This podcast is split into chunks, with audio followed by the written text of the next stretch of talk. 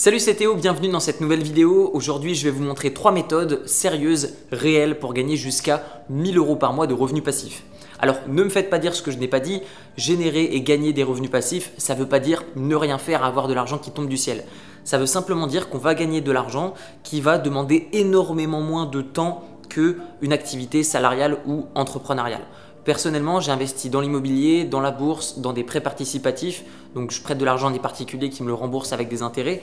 Je fais ça depuis des années et aujourd'hui, je, génère bien plus que 1000 euros par mois avec chacune de ces sources. Mais mon but, c'est que vous puissiez vous projeter et de faire cette première étape qui sont les premiers 1000 euros par mois de revenus passifs. Alors peut-être qu'aujourd'hui vous vous demandez, ok Théo, bah, pourquoi tu nous présentes trois méthodes? Pourquoi est-ce qu'il n'y a pas une seule méthode? Dis-nous directement la meilleure et on fait celle-là il n'y a pas de meilleure méthode. Il y a une méthode qui va convenir en fonction de votre profil d'investisseur, que ce soit l'immobilier, la bourse ou le prêt participatif, c'est en fonction de votre situation. Je vous donne un exemple, l'investissement immobilier, c'est intéressant pour les personnes qui ont peu de capital de côté, mais qui ont une situation financière qui est stable aux yeux de la banque, pour pouvoir lever de l'argent auprès de la banque, pour pouvoir avoir un prêt immobilier. L'investissement en bourse, c'est intéressant. Si on peut mettre de l'argent un petit peu de côté tous les mois, on profite d'un effet exponentiel et boum, ça augmente, on reçoit des dividendes, on réinvestit et ensuite on en profite. Le prêt participatif, c'est intéressant pour les personnes qui veulent profiter bah, d'un effet cumulé, d'un effet boule de neige, d'un effet exponentiel, sur lequel je reviendrai plus tard, mais qui pourtant ont peur de la bourse et qui ont peut-être une mauvaise expérience en bourse par le passé et pour qui la bourse, c'est inenvisageable que d'investir le moindre euro. Donc comme vous le voyez, il n'y a pas une méthode qui est meilleure qu'une autre, il y en a simplement une qui vous conviendra. Alors maintenant, je vais vous donner un exemple de plan d'action qui est à adapter en fonction de votre situation financière. Pour vous donner ces différentes méthodes, ces différents exemples, je vais me baser sur le revenu moyen en France qui est à l'heure actuelle de 2400 euros par mois net selon l'INSEE. Donc c'est pas moi qui le dis, Certaines personnes vont gagner moins, certaines personnes vont gagner plus, encore une fois, à adapter en fonction de votre propre situation, mais le résultat final est le même. Comment faire pour vivre de l'immobilier, pour générer ses premiers 1000 euros par mois de revenus passifs avec l'immobilier? La première étape, c'est déjà de se former. Encore une fois, je vends des formations, donc vous pensez ce que vous voulez, mais globalement, si vous vous lancez dans l'immobilier sans aucune formation, je pense que vous allez droit dans le mur. Vous faites ce que vous voulez. Deuxième étape, vous allez ensuite chercher des biens immobiliers qui vont respecter votre budget. Peut-être qu'aujourd'hui, vous n'avez pas beaucoup d'argent de côté, mais vous avez une situation qui est stable. Vous gagnez par exemple 2400 euros par mois. Avec 2400 euros par mois sur une acquisition primo-accédant, ça veut dire que pour votre première acquisition immobilière, eh bien la banque va vous autoriser jusqu'à 30% d'endettement. Qu'est-ce que cela veut dire? Si vous gagnez 1000 euros par mois, elle va se dire ok, cette personne est à même de pouvoir rembourser 30%, c'est-à-dire 333 euros par mois. De ce fait, si vous gagnez 2400 euros par mois, vous allez pouvoir rembourser jusqu'à 784 euros par mois en moyenne.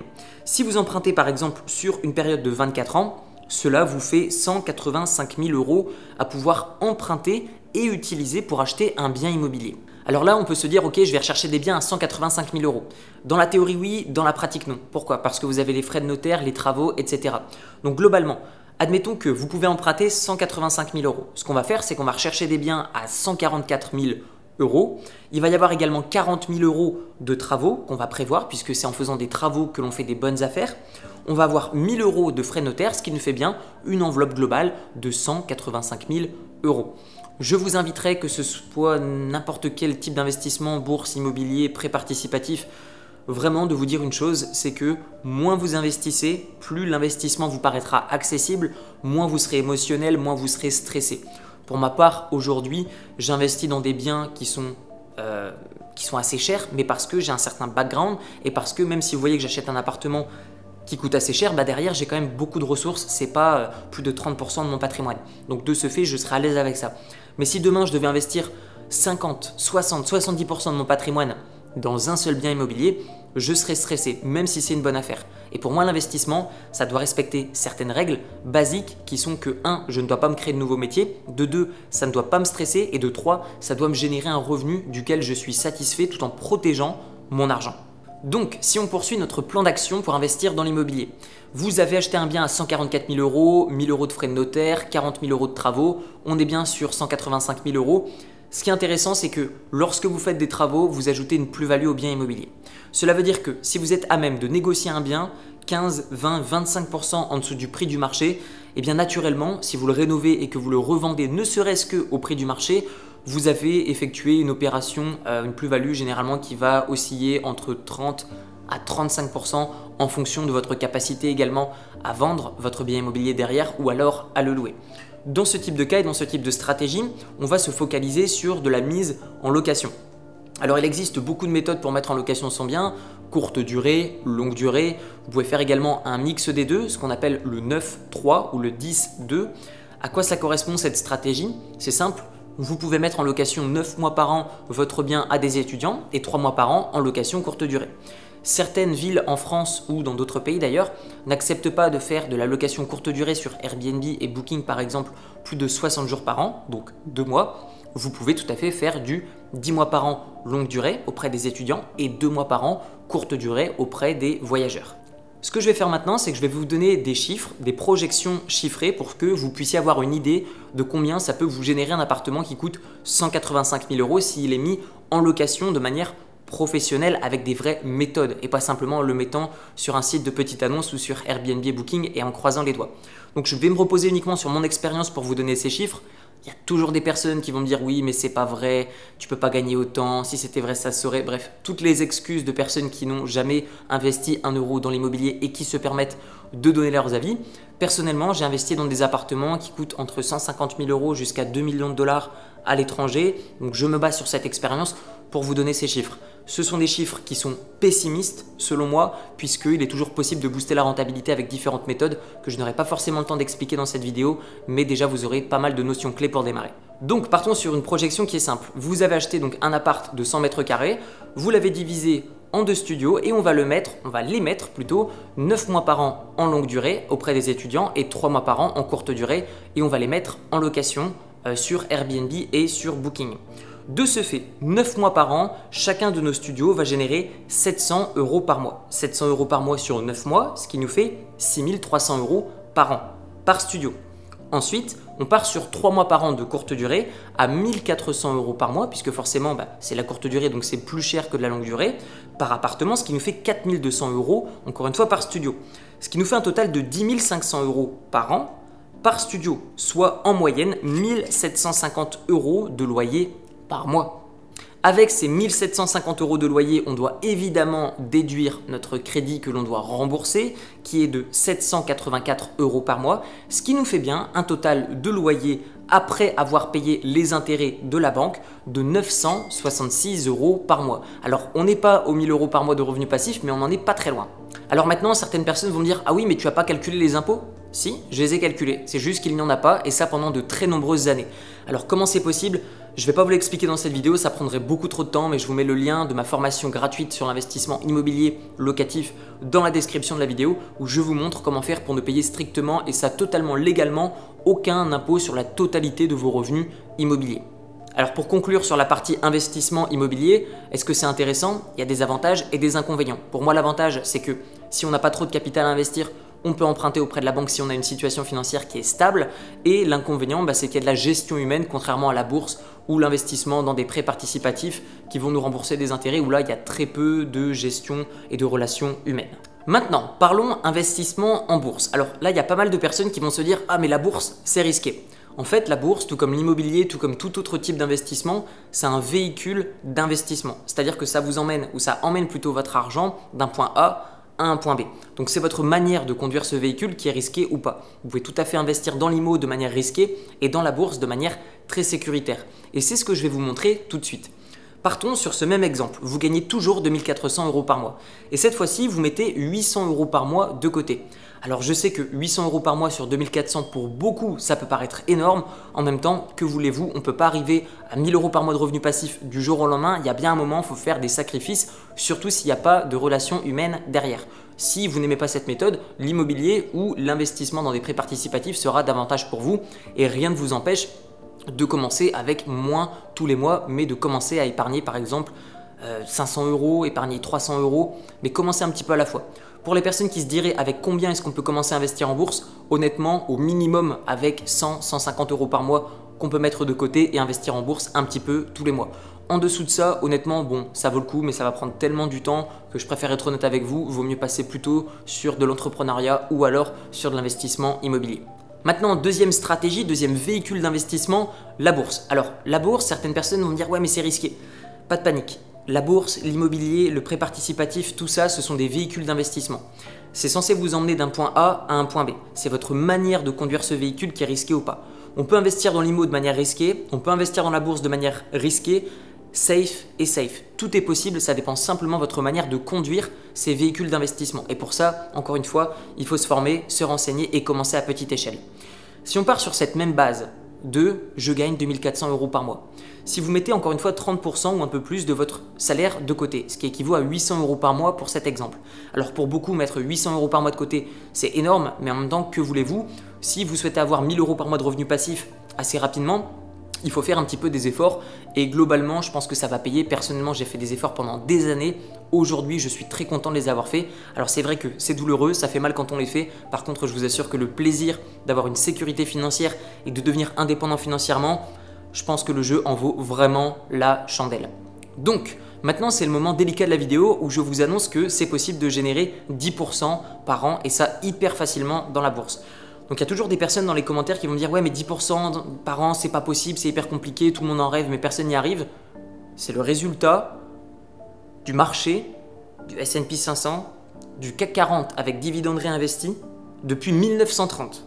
Donc les personnes qui ont une vision différente, expliquez-moi dans les commentaires parce que je ne comprends pas. Personnellement, euh, je propose un service qui s'appelle portefeuille à dividendes, je vous mettrai le lien dans la description de la vidéo.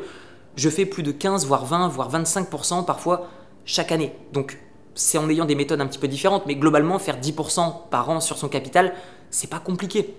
C'est une simple méthode qui se repose sur de la discipline et ne pas changer une stratégie qui est basée sur le long terme. Donc encore une fois, d'un autre côté, il y a des personnes qui vont vous dire Ah ouais, mais moi je sais générer 50% par an. C'est très bien, mais essaye de reproduire ça sur 2, 3, 4, 5 années consécutives. C'est très délicat. Donc, globalement, si vous gagnez 2400 euros par mois, que vous mettez 800 euros par mois de côté et que vous les investissez sur un ETF qui réplique par exemple le S&P 500 ou le CAC 40 avec dividendes réinvestis, pas le CAC 40 sans dividendes. Eh bien tout simplement, la première année, vous allez générer, ça peut paraître idiot, mais 87 euros par mois. La deuxième, 176 euros par mois. Au bout de 5 ans, vous allez générer 500 euros par mois, 499 euros pour être précis. Au bout de 8 ans, vous allez générer 929 euros par mois et au bout de 9 ans, vous allez générer 1102 euros et ça tous les mois et ça sans rien faire. Ça veut dire que même si vous arrêtez d'investir, vous gagnez cet argent et soit vous en profitez, vous l'utilisez pour votre quotidien ou soit vous le réinvestissez. Ça encore une fois, il n'y a que vous qui avez cette réponse. Personnellement, ce que je vous recommande, c'est d'avoir un revenu cible dans votre esprit et de vous dire ok, je réinvestis tout jusqu'à ce que euh, j'arrive à remplacer mon salaire avec des dividendes. Et à partir de ce moment-là, vous profitez de la vie, vous prenez un petit peu de recul et vous commencez à profiter de ces dividendes. Alors maintenant, je vais répondre à la grande question de est-ce que c'est bien d'investir en bourse ou est-ce que c'est mieux l'immobilier? Encore une fois, tout a ses avantages et ses inconvénients. Je dirais que l'avantage en bourse, c'est que ça demande extrêmement peu de temps de gestion. C'est-à-dire que vous avez une stratégie, vous la suivez, c'est un process débile qui est, voilà, je fais un virement automatique de 800 euros par mois ou de X euros par mois de mon compte bancaire vers le courtier en ligne sur lequel j'ai décidé euh, d'utiliser mon argent pour investir en bourse. Et une fois qu'il arrive sur votre courtier en ligne, bah, tout simplement vous achetez automatiquement sans regarder le prix. Comme ça, vous allez acheter parfois quand c'est haut, parfois quand c'est bas, parfois quand c'est en moyenne. Mais sur le long terme, vous allez continuer de gagner de l'argent basez vos stratégies sur le long terme et pas sur le court terme. Ayez une vision sur 10 ans, ayez une vision sur 5 ans au minimum et c'est réellement comme ça que vous aurez un voire deux coups d'avance sur les autres investisseurs. Maintenant, les inconvénients en bourse, il en a également. Notamment le fait que bah, si on fait n'importe quoi, qu'on ne se forme pas, on peut très vite perdre de l'argent. En fait, en bourse, c'est simple d'investir. Par contre, quand on veut investir en immobilier, bah forcément, on se rend compte qu'il y a plus d'étapes, on se rend compte que c'est un peu plus délicat, entre guillemets, parce qu'il faut qu'on se déplace, ça demande plus d'énergie. Donc je dirais que l'avantage en bourse, c'est que, bah, un, euh, vous avez très peu de relations humaines à gérer, très peu d'humains finalement à gérer, donc ça c'est excellent, personnellement c'est ce que je préfère. Je dirais que l'inconvénient bah, c'est qu'il faut faire l'effort de mettre 800 euros par mois de côté, contrairement à l'immobilier où vous pouvez emprunter auprès d'une banque. Alors, encore une fois, j'aimerais parler de la fiscalité, puisqu'il y a toujours des personnes qui vont me dire Ah oui, mais tu calcules tout ça, euh, c'est avant impôt, après impôt, il va rien me rester, les impôts vont tout me prendre. Encore une fois, c'est pas vrai. Vous avez le moyen d'ouvrir un PEA, c'est un plan d'épargne action qui vous permet d'investir jusqu'à 150 000 euros et de payer aucun impôt sur le revenu. Vous avez tout de même les cotisations sociales, mais c'est énormément moins que l'impôt sur le revenu. Donc globalement, il est toujours possible d'être en France et de gagner de l'argent et de s'enrichir. Il y a juste des méthodes qu'il faut respecter et les suivre à la lettre. Maintenant, je vais vous présenter la troisième méthode pour générer 1000 euros par mois de revenus passifs.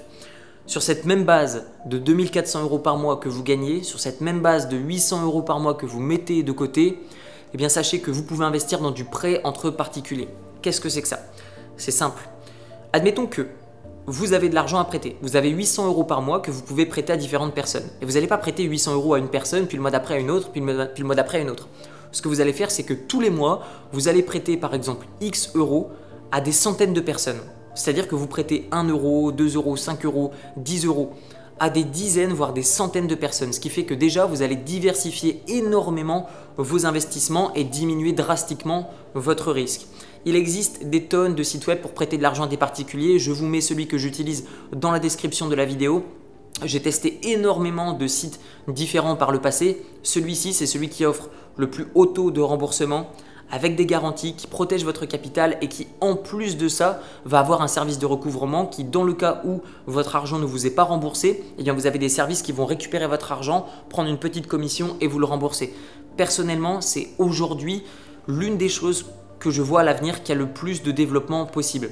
la plateforme que j'utilise, le site que j'utilise m'offre aujourd'hui plus de 10,35% de rendement annuel sur mes euros, je dirais que l'inconvénient, c'est qu'aujourd'hui, ce site n'accepte plus les résidents fiscaux français. Vous pouvez tout de même essayer. Cependant, si vous êtes expatrié, si vous n'êtes pas résident fiscal français, vous pouvez tout à fait l'utiliser et je vous le recommande très fortement. Le lien est dans la description. Donc de ce fait, si on prend cette même projection qu'on a eue avec les 10% en bourse, Très clairement, vous avez compris qu'au bout de 9 ans, vous pouvez aussi générer 1102 euros par mois avec toujours ces 800 euros par mois qui sont mis de côté. Personnellement, aujourd'hui, j'ai massivement investi dans l'immobilier. J'ai, je dirais, 30% aujourd'hui de mon patrimoine qui va être investi en bourse, même si euh, parfois bah, je vais avoir tendance à liquider un petit peu dès que je trouve que c'est surévalué et à envoyer dans d'autres classes d'actifs, notamment l'immobilier, mais aussi le prêt participatif. Et donc je dirais qu'aujourd'hui, en termes de prêt participatif, je vais avoir approximativement 4 à 6% de mon patrimoine global. Comme ça, ça vous donne une idée de ma propre répartition. Concernant les avantages et les inconvénients de cette méthode, je dirais que bah, tout comme la bourse, c'est extrêmement intéressant dans le sens où vous n'avez pas de relation humaine, donc vous êtes tranquille. D'un autre côté, il va falloir faire un effort d'épargne, et donc là encore une fois, il n'y a pas de réponse universelle, c'est en fonction de votre situation. Je dirais que contrairement à la bourse, eh bien du coup c'est un investissement qui psychologiquement vous rassure davantage puisque vous ne voyez pas votre capital fluctuer, vous ne prenez que des gains et donc de ce fait c'est un peu plus rassurant, je dirais, dans l'état d'esprit de quelqu'un qui n'a jamais investi en bourse. On arrive maintenant à la fin de cette vidéo, dites-moi dans les commentaires ce que vous pensez de ces différentes méthodes. Vous retrouverez dans la description mon livre qui s'appelle Libre, comment se créer des sources de revenus passifs avec un petit capital, où je vous donne toutes ces notions d'investissement IMO, investissement en bourse, mon état d'esprit d'entrepreneur et d'investisseur basé uniquement sur ma propre expérience et ça en toute transparence. Mes succès, mais aussi mes échecs, puisqu'il y en a eu pas mal. Donc pas mal de choses à dire. Il est au format audio et au format PDF dans la description, sinon il est directement au format papier sur Amazon. Je vous dis à très bientôt, prenez soin de vous, ciao ciao